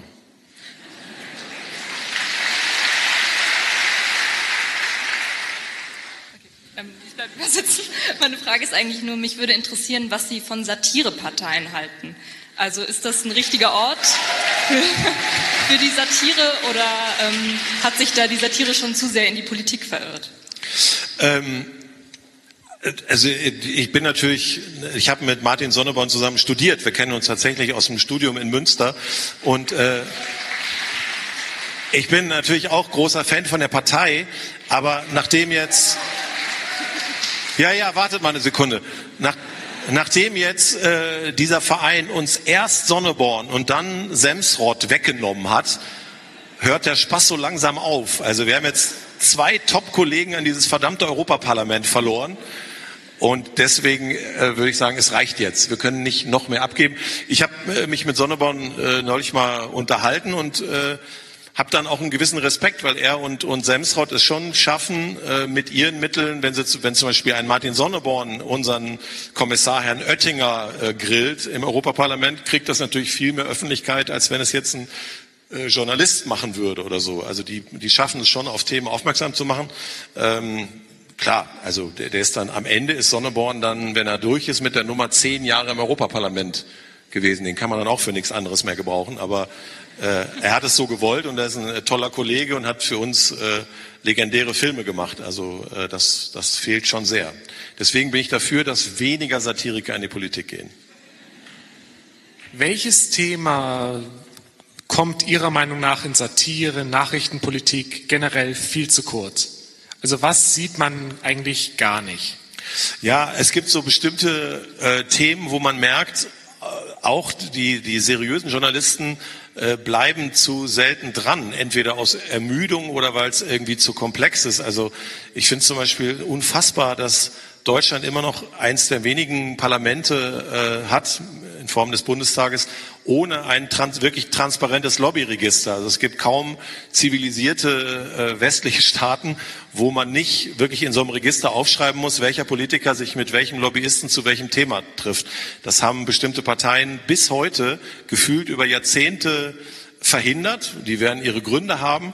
Ähm, und das ist im Kern wirklich ein Skandal, weil ich habe überhaupt nichts gegen Lobbyismus, aber man muss halt nachvollziehen können, wer mit welcher Agenda an welche Parteien rantritt. Weil sonst passieren eben solche Sachen, dass sich Frau Klöckner mit dem Nestle-Typen trifft, aber die äh, NGO-Vertreter kriegen quasi äh, so gut wie nie eine Audienz. Und dann entsteht natürlich auch in der Bevölkerung so ein fataler Eindruck von irgendwelchen mächtigen Interessengruppen, die äh, Politik machen und viel mehr Einfluss haben äh, als, sagen wir mal, Nichtregierungsorganisationen. Und in dem Fall stimmt der Eindruck dann auch noch. Das ist halt relativ unsexy. Ähm, aber ich finde es halt schade, dass man, man müsste eigentlich wirklich alle halbe Jahr fragen, weil die immer behaupten, sie arbeiten dran. Wann kommt denn jetzt das Lobbyregister? Und genauso ist es jetzt beispielsweise mit Hartz IV. Nur zur Erinnerung, vor einem Jahr gab es eine super aufgeregte Hartz IV-Debatte, weil man festgestellt hat, dass Leute ähm, in völlig sinnlose Maßnahmen der Jobcenter geschickt werden, wo sie irgendwie stricken müssen oder irgendwelche Steine bunt anmalen oder so hat man sich kurz aufgeregt und wenn man dann ein Jahr später nachfragt, ist es immer noch exakt genauso. Also und das ist so ein bisschen schade, dass man, das ist vielleicht auch eine, eine Eigenheit dieses neuen Medienzeitalters, dass die Abstände, mit denen neue Säue medial durchs Dorf getrieben werden, immer kürzer werden und damit aber auch die Aufmerksamkeitsspanne des Publikums. Also keiner fragt mehr, was wurde eigentlich aus der Diskussion, die wir noch vor drei Wochen super aufgeregt geführt haben. Und ich habe die leise Befürchtung, dasselbe passiert gerade schleichend beim Klima. Also es gab den vollen Fokus auf Klima für ein Frühjahr und einen Sommer. Und jetzt merkt man so langsam, dass sowohl die Redaktionen als auch die Konsumenten schon sagen, äh, Klima, ich weiß nicht. Wir brauchen irgendwas Neues, was irgendwie äh, Aufregungspotenzial hat. Aber jetzt passieren halt die spannenden Sachen beim Klima. Jetzt muss man halt fragen, was von dem, was ihr da aufschreibt, äh, hilft wirklich und was davon setzt ihr wirklich um. Aber da ist der Zirkus schon wieder weitergezogen. Und wir versuchen zumindest, also wir sind ja jetzt keine Nachrichtensendung, aber wir versuchen bei bestimmten Themen wie eben äh, Hartz IV oder so einfach stumpf das einmal im Jahr zu machen. Und äh, wir rufen dann auch in Ministerien an, also das machen dann die echten Journalisten, die wir haben, und fragen, was wurde denn eigentlich aus der und der Idee, die ihr mal hattet? Und dann kann man halt sagen, nö, da wurde nichts draus. Und äh, das, glaube ich, wäre wichtig, dass wir wieder insgesamt äh, alle mehr dranbleiben bei bestimmten Themen. Weil wenn wir das in, mit diesen Aufregungszyklen so weitermachen, verpassen wir, glaube ich, die echte Politik. Also da, wo, wo wirklich die entscheidenden Sachen passieren. Vielleicht nochmal oben aus dem Podium. Ich weiß nicht. Ähm, ähm, Herr Wecke, was würden Sie sagen, was man als normaler Bürger tun kann, um gegen diesen Rechtsruck anzukämpfen und alles, was so in der Politik falsch läuft? Was kann man tun? Ja, das ist äh, tatsächlich die große Frage. Und dann muss man fairerweise sagen, dass Satiriker natürlich eine durchaus bequeme Position haben, weil wir stehen jetzt, um im Bild zu bleiben, äh, im Fußball-Sprachbild zu bleiben, an der Seitenlinie und sagen anderen, wie sie hätten spielen sollen. Den Vorwurf muss sich, glaube ich, jeder äh, gefallen lassen, der äh, Satire macht. Und ich glaube, was helfen würde, um, sagen wir mal, jetzt jenseits von Fragen wie Rechtsruck oder von der ganzen Rechts-Links-Diskussion, was helfen würde, um das Vertrauen in Demokratie äh, zurückzubringen, ist, wenn mehr Leute sich in ihrem Viertel oder in ihrer Region oder in der Kommunalpolitik in irgendeiner Weise einmischen würden. Das hätte den Riesenvorteil, dass wieder mehr Leute die Erfahrung machen, dass man entgegen dem, was manche Populisten sagen, eben doch eine Stimme hat und was bewegen kann. Das ist, glaube ich, für das Bild, was man von Demokratie gut hat. Aber es ist auch geradezu eine lebenserhaltende Maßnahme für die Demokratie, weil äh, wenn man sich aus Spaß mal so eine äh, Stadtratssitzung in einer Kleinstadt oder in einer mittelgroßen Stadt angeguckt hat, äh, wer da noch sitzt, wie, wie alt der Schnitt der Leute ist, die überhaupt noch bereit sind, sich kommunalpolitisch zu engagieren, dann ist, glaube ich, die größte Gefahr für die repräsentative Demokratie, dass wir bald keinen mehr finden, der die repräsentieren will. Und das ist, glaube ich, langfristig sehr, sehr gefährlich. Ich glaube auch, dass es gefährlich ist, dass viele Leute, die jetzt zum Beispiel sich für gute Sachen wie äh, Fridays for Future oder so engagieren oder die sich projektbezogen engagieren, sagen, Parteipolitik kommt für mich überhaupt nicht in Frage. Und ich verstehe das, weil Parteipolitik wird immer assoziiert mit Leuten, die Macht haben wollen oder die irgendwie ihre eigene Karriere nach vorne bringen wollen. Ähm, aber auch da gilt, wenn, wenn keiner, gar keiner mehr in die Parteien geht, dann äh, wird es irgendwann eng. Und ich glaube, was man wirklich machen kann, wenn einem bestimmte Themen am Herzen liegen, dass man sich entweder in irgendeiner äh, Gruppe engagiert, die sich für dasselbe einsetzt, oder dass man sogar wirklich mal sich mit seinem Abgeordneten trifft. Das habe ich auch schon mal gemacht, das ist sehr interessant. Also einfach mal den Menschen, der einen im Bundestag repräsentiert, je nachdem, wo man wohnt, trifft und sich mit denen ein bisschen unterhält. Die müssen sich mit ihnen unterhalten tatsächlich. Äh, weil man kriegt dann mal ein ganz anderes Gefühl auch für das, was die Leute leisten, weil es ist vielleicht albern, wenn ich das sage, als jemand, der dann jede Woche auch über Politik und über Politiker lästert. Ähm, ich finde das schon schade, dass der Respekt gerade auch für Abgeordnete also für Leute, die in Landtagen oder Bundestagen sitzen, dass der so ein bisschen verloren gegangen ist, weil wenn man da mal mitgelaufen ist, was diese Leute für ein Arbeitspensum in einer normalen Woche machen, das möchte ich sicher nicht machen, das kann ich ganz ehrlich sagen. Und das gilt wahrscheinlich für viele von uns hier im Saal. Ähm, also ich glaube, das wäre eine Sache, die helfen würde, dass man sich mal mit Politikern auch zusammensetzt, die einen repräsentieren und dass man in irgendeiner Form versucht, sich selber zu engagieren. Das hilft, glaube ich, mehr als alles andere, glaube ich. Ich weiß es auch nicht genau.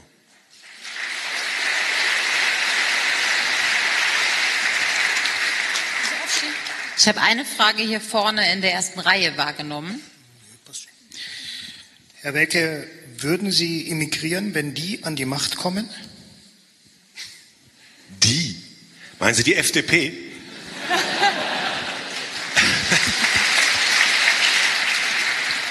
Nein, ich würde natürlich nicht emigrieren. Vielleicht muss ich dann emigrieren, das weiß ich nicht.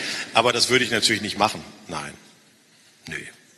Also das, also dann hätten die ja, also was halt sein kann ist, also an die Macht kommen klingt jetzt äh, sehr martialisch, aber es gibt ja Beispiele, was passiert, wenn äh, in unserem Nachbarland in Österreich die FPÖ mitregiert hat. Was sich konkret für eine Sendung wie meine ändern würde, ist natürlich, dass es mehr sehr, sehr deutliche Einmischungs- und Einfluss- und Einschüchterungsversuche gäbe, weil die großen Verfechter der Meinungsfreiheit haben zumindest in Österreich bewiesen, dass sie dann keine Skrupel haben, einzelne Nachrichtenmoderatoren, deren Fragen ihnen nicht passen, aber sehr frontal anzugehen. Das würde hier mit Sicherheit auch so passieren. Also die Medienpolitik von denen wäre sicher nicht anders, aber nein, emigrieren, so weit bin ich noch nicht. Ich wüsste auch gar nicht, wohin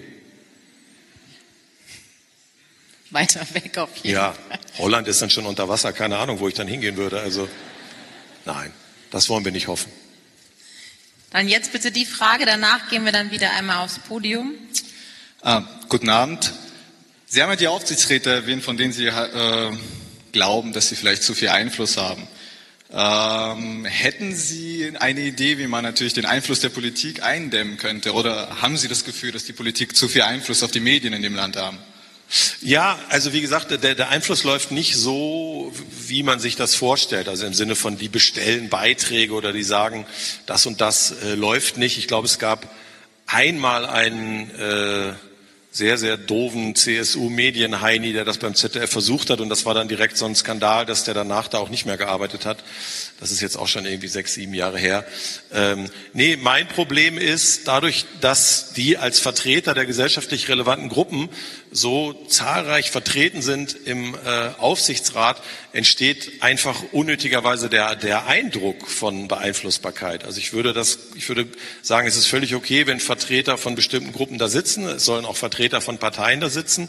Ähm, aber es gibt eben leider auch diese sogenannten Freundeskreise, wo die sich halt vorher schon absprechen, wie sie, wenn zum Beispiel jetzt ein neuer keine Ahnung, Programmdirektor, Studioleiter, Intendant gewählt wird, sich vorher schon so ein bisschen zusammenkungeln und ausloten, wer stimmt für wen ab. So nimmt man natürlich, das kann man gar nicht wegleugnen, Einfluss auf die Besetzung von Posten. Ähm, und das ist eigentlich falsch. Das sollte es nicht geben. Ich habe jetzt auch noch nicht so die Idee, wie der Fernsehrat klüger zusammengesetzt sein würde. Es gab ja ein Urteil des Bundesverfassungsgerichts, was dazu geführt hat, dass ein paar Parteipolitiker weniger drin sitzen, aber es sind, wenn ich richtig gezählt habe, immer noch ganz schön viele. Also das könnte man noch reduzieren, meiner Meinung nach. Ja, hallo, grüß Gott, Herr Welke. Ähm, wir haben ja in Deutschland also grundsätzlich äh, außenpolitische und innenpolitische Probleme, sprich Klimawandel, ähm, Kriege in Syrien, aber auch innenpolitisch haben wir ähm, einen Konflikt zwischen West und Ost. Und hier drin sitzen ja sehr viele junge Menschen. Ähm, haben Sie manchmal die Befürchtung, dass wir quasi nicht die Kraft aufbringen können, das alles zu bewältigen, beziehungsweise hätten Sie quasi einen Appell an uns, junge Menschen allgemein, wie wir quasi zukünftig ähm, gegen diese Probleme anwirken können? Das jetzt auch. Ich bin jetzt. ja, nicht, ja, jetzt bin ich so eine Art, so eine Art Gandalf oder sowas. Äh, ja, Kinder lernt's was Anständiges. Äh, das ist jetzt, das ist jetzt natürlich wirklich das ganz große Fass, weil äh, also welche Tipps ich äh, Ihnen allen geben sollte, damit es außenpolitisch für Deutschland besser läuft, das äh, das weiß ich jetzt auch nicht. Also ich, ich finde es wirklich super, dass gerade, das jetzt nur mein Gefühl, äh, lassen Sie mich ein bisschen schleimen bei Ihrer Altersgruppe, äh, diese, dieses Vorurteil, das es wirklich jahrelang gab, dass es angeblich eine äh, unpolitische oder eher unpolitische jüngere Generation gibt, das wird in den letzten ein, zwei Jahren so derartig äh, Lügen gestraft, das finde ich äh, tatsächlich großartig. Und ich fände es äh, super, gerade weil immer so wahnsinnig viel über angebliche Politikverdrossenheit schwadroniert wird und dämliches die da oben Gelaber verbreitet wird, äh, wenn, wenn diese Generation genauso weitermacht und sich einfach aus ureigenstem Interesse wirklich um ihre Belange kümmert. Und es gibt so viele Belange, wo speziell ihre Altersgruppe richtig verarscht wird, Stichwort Rente. Und es ist eigentlich ein Wunder, dass da nicht noch viel mehr kommt. Also, und ich hoffe auch, dass zusätzlich zum Klima, dass auch bei anderen wirklich wichtigen gesellschaftlichen Fragen, auch der Frage, wie lange man das noch hinnehmen will, dass gerade junge Menschen quasi nur noch befristet angestellt werden, gerade auch im öffentlichen Dienst, wo wir hier in der Uni sprechen heute, äh, dass man das so hinnimmt. Das sind alles wichtige Themen und ich fände es wirklich äh, super, wenn diese äh, Generation die alten Säcke da weiter Lügen straft und sich weiter einmischt bei allem, was Sie ganz konkret angeht und betrifft. Mehr kann ich da gar nicht sagen.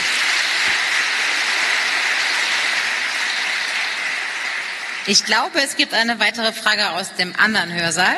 Exakt. Ich bin gerade hier als Botschafterin des Über welches Medium erreicht uns das? Nein, also ich habe die ganze Zeit per WhatsApp geschickt, aber jetzt bin ich gerade rübergerannt, weil wir ein bisschen frustriert waren, dass die Fragen hier nicht äh, gestellt Ach so, die können genau. doch einfach hier reinrennen. Na egal.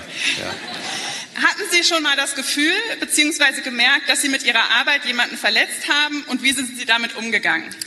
Äh, ja, natürlich. Also ähm, wir haben auch in den Anfangsjahren der Heute Show tatsächlich den Fehler gemacht, dass wir uns ein bisschen zu sehr an Personen abgearbeitet haben und an Köpfen ähm, und äh, dabei die Sache manchmal ein bisschen aus den Augen verloren haben. Ähm, ich bin nach wie vor der Meinung, dass Christina Schröder eine schreckliche Familienministerin war, äh, aber wir haben dann mit, mit äh, ich glaube, es war mit Olaf Schubert oder so, noch so einen politischen Nachruf auf sie gemacht, als sie schon zurückgetreten war. Den würde ich im Nachhinein selber auch so als äh, Nachtreten äh, sehen und das tut mir dann menschlich auch leid. Äh, ich habe sie dann dummerweise zufällig mal in einem Hotel auf Mallorca zufällig getroffen. Es war für uns beide ein schlimmer Moment. sie kam rein, sie hat so einen Kinderwagen geschoben und ich sah nur, dass eine junge Frau an sich drei Stufen nähert und bin so aufgesprungen, weil ich wahnsinnig gut erzogen bin und habe so die, die untere Hälfte von dem Kinderwagen hochgehoben und gucke so und wir gucken uns beide so an und man sieht so richtig, scheiße. Das war extrem unangenehm für uns beide. Und äh, ja, ich habe dann ein bisschen Smalltalk gemacht und mich schnell wieder verpisst. Aber äh, ja, daran merkt man, wenn man, wenn man mal härter austeilt, dass es natürlich auch komfortabel ist, dass man die Opfer seiner Kritik so selten persönlich trifft. Äh, das ist äh, mal ganz heilsam, dass man sich dann auch mal die andere Seite anhört.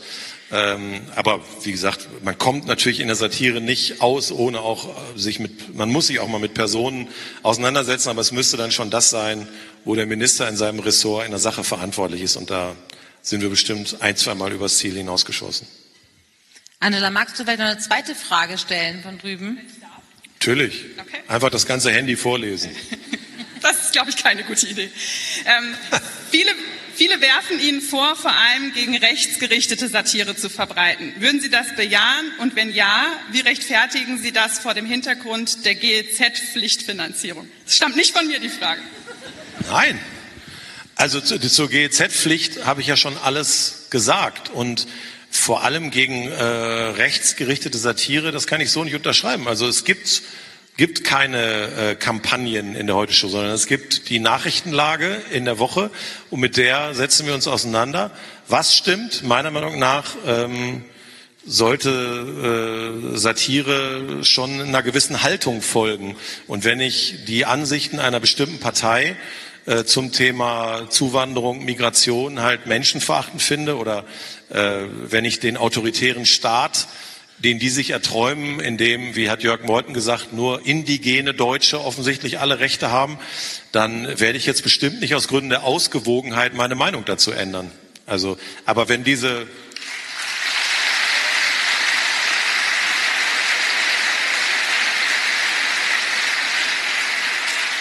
Aber wenn der Autor oder die Autorin dieser Zeilen uns jede Woche gucken würde, und ich weiß, es gibt Leute, die gucken uns nur, um sich aufzuregen. Das finde ich auch ganz lustig, so wie ich, Entschuldigung, früher immer Spiele vom FC Bayern geguckt habe. ich bin Dortmund-Fan, Entschuldigung. Äh, dann, es gibt auch, es gibt Falsches auch wirklich, Publikum. Na, ich weiß, falscher Saal, falsche Stadt. Äh, es gibt, es gibt auch offensichtlich Zuschauer, die uns gucken, um äh, sich aufzuregen oder um, äh, sagen wir mal, so eine Strichliste zu führen, wann wir halt was gesagt haben, was sie ärgert. Das finde ich auch vollkommen okay. Aber wenn man uns wirklich, wirklich regelmäßig gucken würde, würde man feststellen, dass die Regierungsparteien rein statistisch, wenn man das mal nach Sendezeit aufschlüsselt, so viel mehr abkriegen als äh, die genannte AfD. Äh, was ja auch logisch ist, weil die sind halt in der Regierungsverantwortung und bauen siehe Klimapaket die größte Scheiße. Äh, also auch da stört mich dieser Opfermythos so ein bisschen, weil in Wirklichkeit kriegen es andere genauso, wenn nicht mehr ab. Also jedenfalls in der Heute-Show. Sehr gerne da hinten, das ist gut zu erreichen. Danke. Eine Frage zur Meinungsbildung in der Redaktion der Heute Show. Wie ist da der Prozess zu verstehen? Wie ist da die politische Bandbreite von links bis konservativ? Und wie legt sich dann die Heute Show fest, die Redaktion? Das ist unsere Haltung, das wollen wir nach außen zeigen, so positionieren wir uns. Ähm, das geschieht tatsächlich in äh, einer Art gruppendynamischen Prozess. Wir haben, äh, wie schon mehrfach erwähnt, äh, insgesamt drei äh, reine Journalisten, die schon äh, in der Woche davor für die jeweils nächste Sendung so ein Themenpapier zusammenstellen, wo sie halt meistens sechs, sieben, manchmal auch mehr Themen vorschlagen.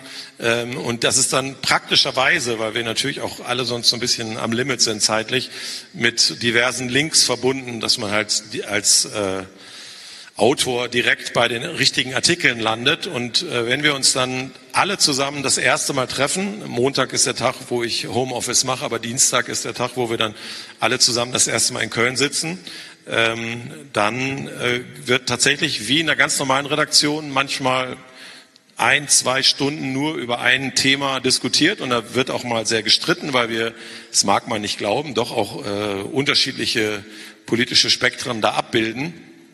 Ähm, und dann äh, entsteht der Ansatz, den wir in der Woche wählen, weil man muss dazu sagen, manche Themen Äh, ich habe es eben schon am Beispiel Hartz IV erklärt, machen wir ja schon zum so und so vielten Mal. Man braucht dann natürlich schon irgendwie auch einen frischen Aspekt, den man noch nicht behandelt hat. Äh, und ja, die, die Haltung, das ist dann entweder die, die ich habe oder von der die Gruppe sagt, äh, Oliver, da äh, liegst du falsch. Dann lasse ich mich auch mal überreden bei einzelnen Aspekten äh, dass da, sagen wir mal, wenn sieben oder acht Kollegen sagen, das und das äh, ist aber eigentlich ein bisschen äh, sinnvoller und wird dem komplexen Thema eher gerecht, dann beuge ich mich auch mal der Mehrheit. Also es ist leider keine absolutistische Herrschaft. Daran arbeite ich noch. Vielleicht eine letzte Frage von oben nochmal.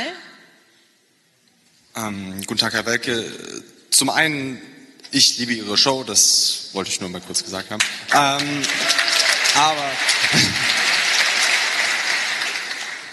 abgesehen davon, haben Sie eine spezielle Altersgruppe, auf die Sie Ihren Content zuschneiden möchten? Also möchten Sie es lieber auf eine jüngere Altersgruppe wie jetzt uns oder auf die Stammzuschauer des ZDF so 70, Na, was soll 80? das denn heißen?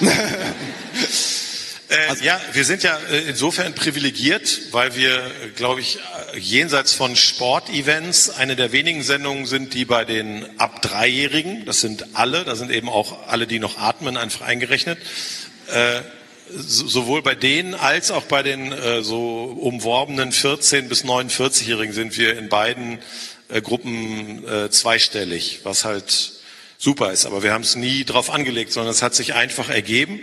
Und dass wir gerade bei den jüngeren Leuten äh, immer mal frisches Publikum rekrutieren, hat, glaube ich, schon mittlerweile auch immer mehr mit Mediathek und noch mehr wahrscheinlich mit YouTube zu tun, weil da halt äh, die ganze Sendung drinsteht, aber in so handlichen zehn Minuten äh, Blöcken pro Thema. Und da merke ich schon, wenn ich da mal in die Kommentare reingucke, dass das jetzt Leute sind, die uns gerade erst entdeckt haben zum Teil. Also das ist gerade um, um jüngeres neues Publikum heranzuziehen äh, gar nicht so schlecht. Also wir haben jetzt keinen ähm, Zuschauer im Hinterkopf und sagen, wir schreiben jetzt für eine 34-jährige Angestellte zwei Kinder. Äh, über sowas denken wir eigentlich gar nicht nach, sondern wir freuen uns, wenn möglichst viele Leute gucken. Ich freue mich immer, wenn mir neulich hat mir eine Oma, eine ältere Dame gesagt, die war wirklich ich glaube, Anfang 90 und die guckt das mit ihren Enkelkindern, die wiederum, glaube ich, erst zehn oder elf Jahre alt waren. Da habe ich gedacht, das ist ja wie früher Wetten das. Mehr kann man nicht erreichen. Wahnsinn. Also wir haben sie alle gleich lieb, kurz gesagt. Die letzte Publikumsfrage. Ja, ähm, hallo, guten Abend. Abend. Und meine letzte Frage wäre, ob Sie jetzt in den letzten, also in den zehn Jahren, in denen Sie dieses Show jetzt führen, ähm, sagen können, ob äh, das politische Interesse generell in der Bevölkerung auch durch solche Formate wie Ihre und auch durch die Medien, durch Mediatheken gestiegen ist? Äh, ja, ich glaube schon, dass wir insgesamt eine Politisierung in Deutschland erlebt haben. Jetzt innerhalb dieser zehn Jahre ist, ist einfach eine Menge passiert, was offensichtlich weite Teile der Bevölkerung äh, schon noch mal ein bisschen politisiert, aber auch polarisiert hat. Also 2015 ist sicher eine äh, Zäsur, definitiv. Dasselbe können ja auch amerikanische Satireformate berichten.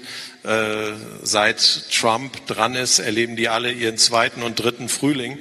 Ähm, also man kann sicher sagen, für eine Gesellschaft ist eine starke Polarisierung auf Dauer nicht gut, aber für Satire ist es offensichtlich top. Also was das Interesse an Politik allgemein angeht und auch das Interesse an Satiresendungen. Also da hat sich schon was verändert. Aber ob das jetzt, ich glaube nicht, dass das mit den Satiresendungen selber zu tun hat, sondern das hat was mit der Politik und dem, was passiert ist in der Zeit zu tun. Dann äh, möchte ich Ihnen erst einmal dafür danken, dass Sie heute in die falsche Stadt gekommen sind. Nein, das ist die richtige Stadt, nur der falsche Verein.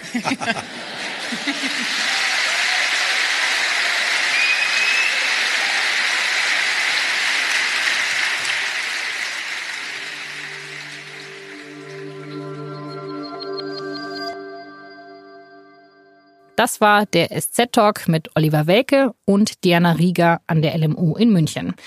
Wie zu Beginn schon gesagt, das Thema macht gerade Winterpause. Ab dem 8. Januar, also ab nächster Woche, sind wir dann wieder jeden Mittwoch mit neuen Das Thema Folgen für Sie da.